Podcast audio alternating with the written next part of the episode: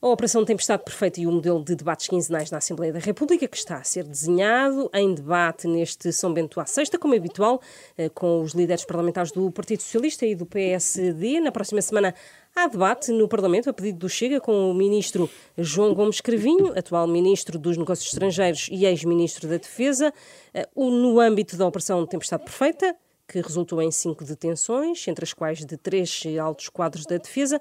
Joaquim Miranda Sarmento, eh, boa tarde. É crível que o PSD venha a pedir a demissão do ministro Cravinho na sequência deste debate ou ainda é possível um, ehm, Cravinho dar boas explicações sobre esta polémica? Aqui penso que o mais relevante é que, de facto, o senhor ministro Gomes Cravinho já devia ter dado explicações ao país. Uh, na semana passada falou muito rapidamente deste caso, remetendo-se àquela fórmula à justiça o que é da justiça e à política o que é da política, mas é exatamente a parte da política que interessa aqui analisar. É que hum, há dois despachos do então Secretário de Estado da Defesa, Seguro Sanches, portanto, Secretário de Estado de Gomes Cravinho no Ministério da Defesa, a dizer que aquela despesa que agora motiva esta investigação não estava autorizada, não tinha enquadramento na lei de programação militar e tinha de facto um aumento de custos não justificado e que e muito uh, uh, superior àquilo que estava previsto.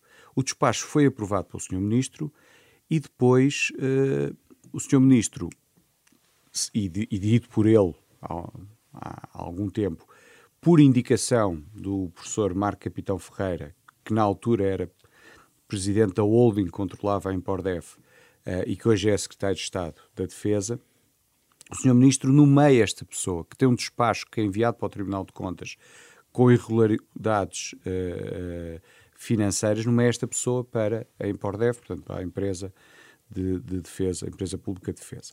Nós pedimos que o ministro viesse à Comissão de Defesa, o Partido Socialista recusou esse pedido, uh, o ministro irá ao plenário porque o Chega usou um direito protestativo e, portanto, não, que não é possível de ser recusado, mas era em comissão que o ministro devia, de facto, responder, porque este tipo de matérias uh, políticas devem ser tratadas na comissão respectiva, onde de facto há mais tempo e há um, um ambiente mais propício a que o ministro possa prestar os, esclarecimentos políticos que o caso uh, merece. E, e talvez seja por isso, só, só para terminar, Susana, e talvez isso explique porque é que uh, houve a notícia e, e, e, provavelmente será verdade de que o Sr. Presidente da República se terá oposto a que o, o Dr. Gomes Cravinho continuasse, continuasse como, Ministro, como Ministro da, Defesa. Defesa, porque de facto este caso é grave, um, dado os contornos que tem e dado que uh, o próprio Secretário de Estado uh, do Ministro da Defesa, na altura, sinalizou claramente que esta nomeação uh, não deveria ocorrer.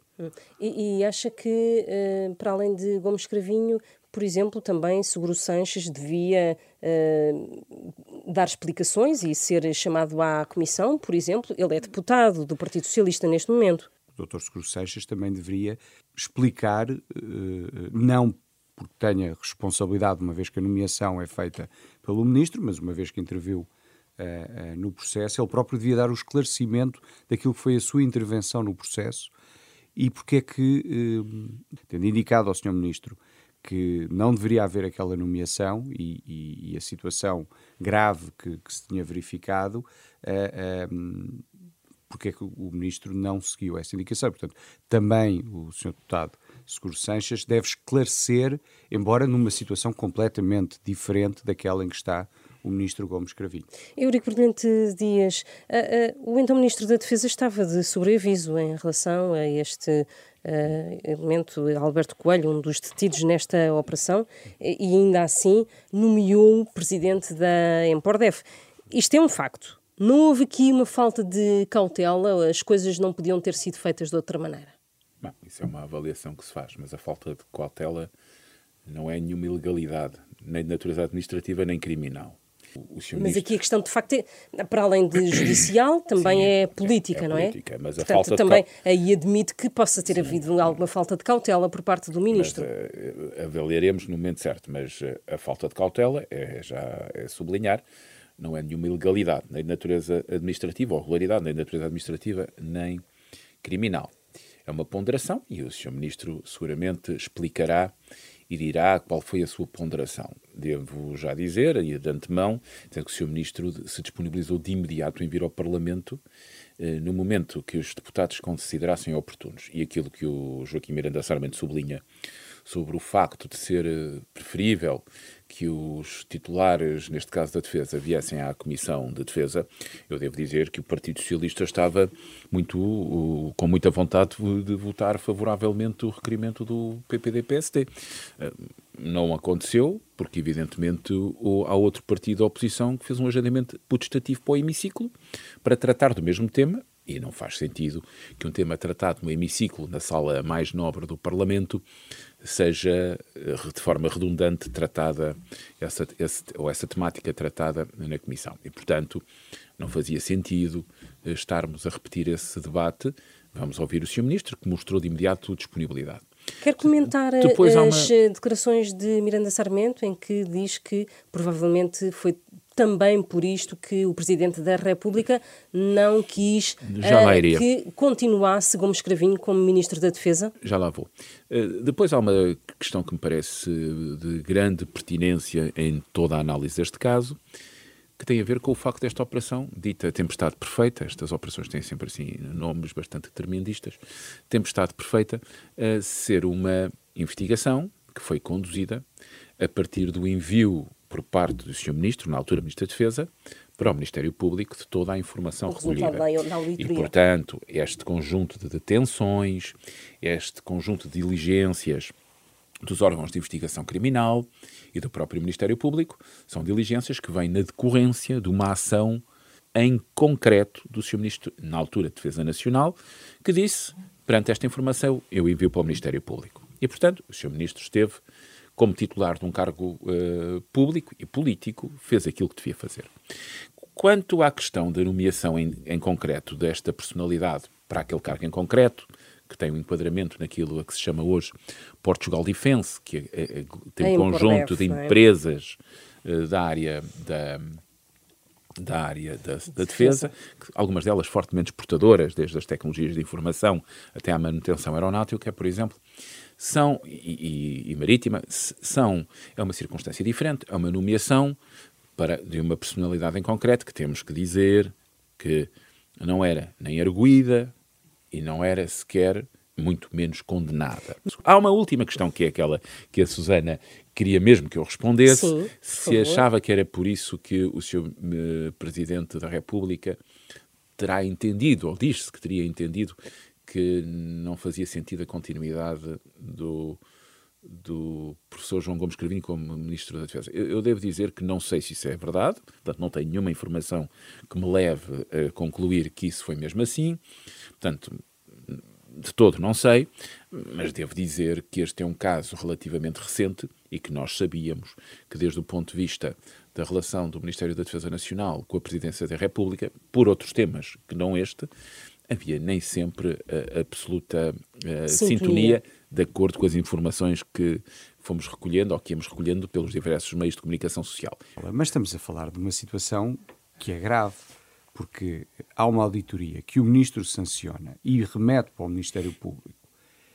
E eu acho que o, o, o princípio da cautela uhum. impunha que por mais estimável e profissional que a pessoa em causa possa ser, e eu também não conheço o senhor que está a ser visado, que pelo menos enquanto não fosse esclarecida aquela situação grave, o senhor não fosse nomeado para funções ainda mais importantes do que aquelas que já ocupava.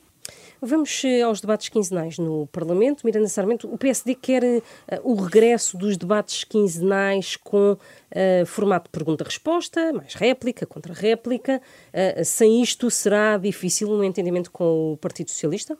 Nos debates em plenário, neste momento, cada partido tem um determinado tempo. O PSD tem nove minutos e o PS também.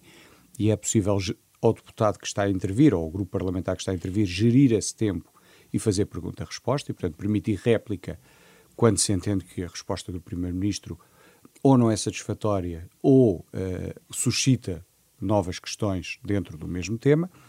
E a proposta do, que neste momento o Partido Socialista tem em cima da mesa é acabar com essa possibilidade de pergunta-resposta e, portanto, cada partido fala caso do PSD e do PS, nove minutos e o Primeiro-Ministro responde o mesmo tempo no final àquilo que entender e achamos que é importante retomar, neste contexto de maioria absoluta, os debates quinzenais. Concluindo, acha que é possível, perante o que tem eh, existido nos últimos dias, um entendimento, um consenso com o PS? Se o Partido Socialista uh, mantiver as três posições, não, esse entendimento não é possível. Uh, uh, Eurico Ardente Dias, uh, como é que é, o PS vai poder ceder em alguma destas Isto é uma questão condições? De não é uma questão de cedência, é uma questão de fazermos um bom regimento para trabalharmos, em particular na área da fiscalização ao governo. Ah, vamos ver. O Partido Socialista tem hoje um regimento, ou temos hoje, toda a Assembleia tem um regimento eh, que surgiu de um acordo entre o PS e o PPD-PSD. Os debates quinzenais acabaram porque o Dr. Rui Rio, Rio, Rui Rio dizia com bastante abundância que os debates quinzenais pareciam duelos uh, num desfiladeiro para saber quem é que disparava mais depressa. E por isso, o PPD-PST foi grande construtor do regimento que hoje temos. Temos eh, outro Defende. líder do Partido Social Democrata neste momento. Sim, mas é como eu costumo dizer, alguém tem que garantir. Absoluta, não é? Eh, não tínhamos antes. Sim, mas tínhamos uma maioria absoluta de esquerda. É... O, o PPD-PC já era oposição. Não, sim, mas, é preciso não esquecer mas, mas que os senhores ela, já eram ela oposição. Não durou, ela não durou não, uh, o já, tempo já previsto a legislatura. Portanto, nós aquilo que entendemos primeiro. Temos que aumentar a frequência. Eu devo dizer que uh, o Partido Socialista tem maioria absoluta, como diz o e bem, e, subscreve, e, su, e subscreveu essa afirmação Miranda Sarmento, uh, e é o partido que, sendo maioria, propõe o aumento da frequência dos debates. Ponto 1. Um, assim como já tinha sido o partido a instituir os debates quinzenais, tendo maioria absoluta. É que os pergaminhos democráticos nós não os transacionamos nunca. Segundo aspecto, segundo aspecto. O segundo aspecto é, aumentando a frequência, nós também entendemos que os debates quinzenais devem voltar a ser quinzenais, mas não devemos prescindir de algo que concordamos com o PPD-PSD. É que teríamos o governo também em debates setoriais. E, portanto, os debates voltam a ser quinzenais. O seu Primeiro-Ministro vem uma vez por mês. Temos um ministro setorial, como tivemos, como, como tivemos hoje na Assembleia da República. No fundo, que a senhora propõe o PS é um debate mensal Não, do Primeiro-Ministro. Proponho debates quinzenais com o mesmo formato, com o membro do Governo, setorialmente, para discutir infraestruturas, para discutir uh, fundos comunitários, para discutirmos, e depois debates de política geral com o senhor primeiro-ministro. Devo dizer que conheço regimentos de outros parlamentos Basta olhar, por exemplo, ao Parlamento alemão, quer dizer, o chanceler alemão vai muito menos vezes ao Parlamento que o primeiro-ministro português, mesmo nas atuais circunstâncias. Tem, mas tem partidos sempre de coligação. Ah, e, e, então, e, e tem men há menos obrigação de fiscalização do Parlamento por haver mais partidos. Nós também temos é, mais partidos agora. Há uma e além disso, há uma questão que eu gostava de dizer. O Partido Socialista também gosta de fiscalizar o governo. Lá temos a maioria absoluta, não temos menos vontade de fiscalizar o governo. Mas é sensível a estas condições não, do portanto, PSD? Esta é uma questão que é, nós queremos manter queremos regressar a quinzenais, porque eles hoje são mensais, mas queremos mas achamos útil, ainda hoje o dissemos no Parlamento, manter a figura do debate setorial com ministros em concreto, para discutir a saúde, a educação, etc. Quanto à questão da réplica e de dar oportunidade a uma réplica quando o Sr. Primeiro-Ministro responde, eu devo dizer que nós, quando pensamos, pensamos inspirados, por exemplo, naquilo que acontece no debate orçamental. E em outros debates em que temos, em que, por exemplo, nós fazemos uma intervenção com mais tempo e o Sr. Primeiro-Ministro responde. O essencial para nós é que possa haver esclarecimento. Eu, por exemplo, sou grande defensor de que não haja intervenção inicial do Governo nos debates. Acabar com a intervenção inicial do Governo. Acabar com a intervenção inicial e dizer, por exemplo, nós não temos nenhuma intervenção inicial e o debate começa com uma pergunta ao Primeiro-Ministro. Isso para mim é, é claro e tranquilo. O Sr. Primeiro-Ministro vai prestar esclarecimentos. Não precisa de fazer a pergunta. A intervenção essencial é Mas sem réplica depois. Não. A questão da réplica, a questão que nós pomos, e eu continuo a dizer que não fechei esta circunstância, acho que o grupo de trabalho continua a trabalhar, é simples. O que eu, não, o que eu acho que não é louvável, não é bom para, para aquilo, para, para a Casa da Democracia e para o próprio debate parlamentar, algo, e devo dizer que isso nem, nem, nem tem ocorrido por parte do PPD-PSD, a questão não se põe do lado do PPD-PSD, mas que são algumas intervenções em debates em que o, o deputado levanta-se e senta-se a cada 15 segundos. E isso eu lamento, eu sei que ele está a fazer uso da sua palavra, mas nem permite o esclarecimento, não permite o esclarecimento, não prestigia a dialética parlamentar.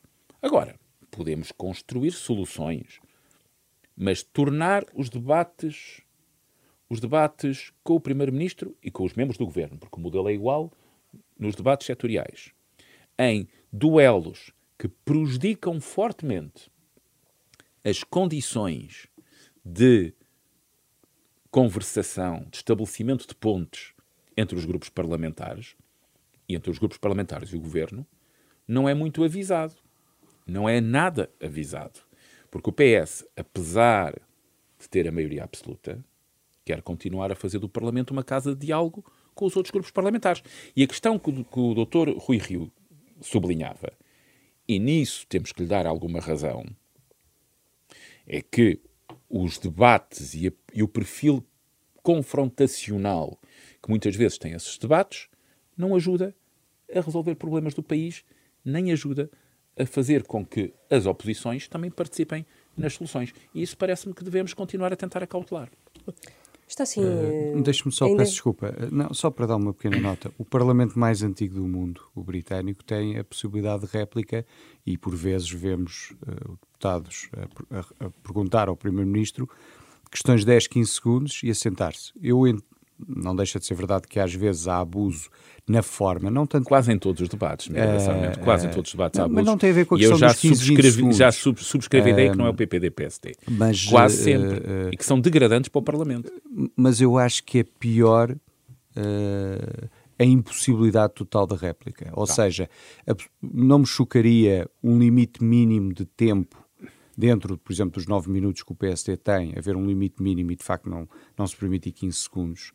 Agora, não permitir nenhuma réplica parece-me que mata boa parte daquilo que é o debate democrático uh, no Parlamento. Eu, eu não, não, digo que estou fechado a qualquer solução de convergência, mas gostava de acautelar uma circunstância em que não transformamos os, os debates quinzenais em processos uh, uh, que num desfiladeiro ver quem dispara mais.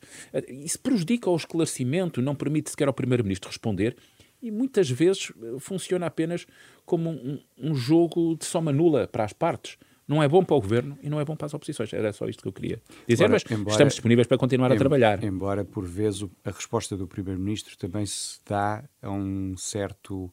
Uh, a uma certa rapidez na, na, na, réplica, porque o Primeiro-Ministro não responde ou responde em 10, 15 segundos, e isso gera, uh, pelo menos os episódios claro, que eu estou que eu estou a, a, a Eu lembro pelo menos de dois, Sim. ultimamente. Está assim encerrado este São Bento à sexta desta semana. Voltamos na próxima semana.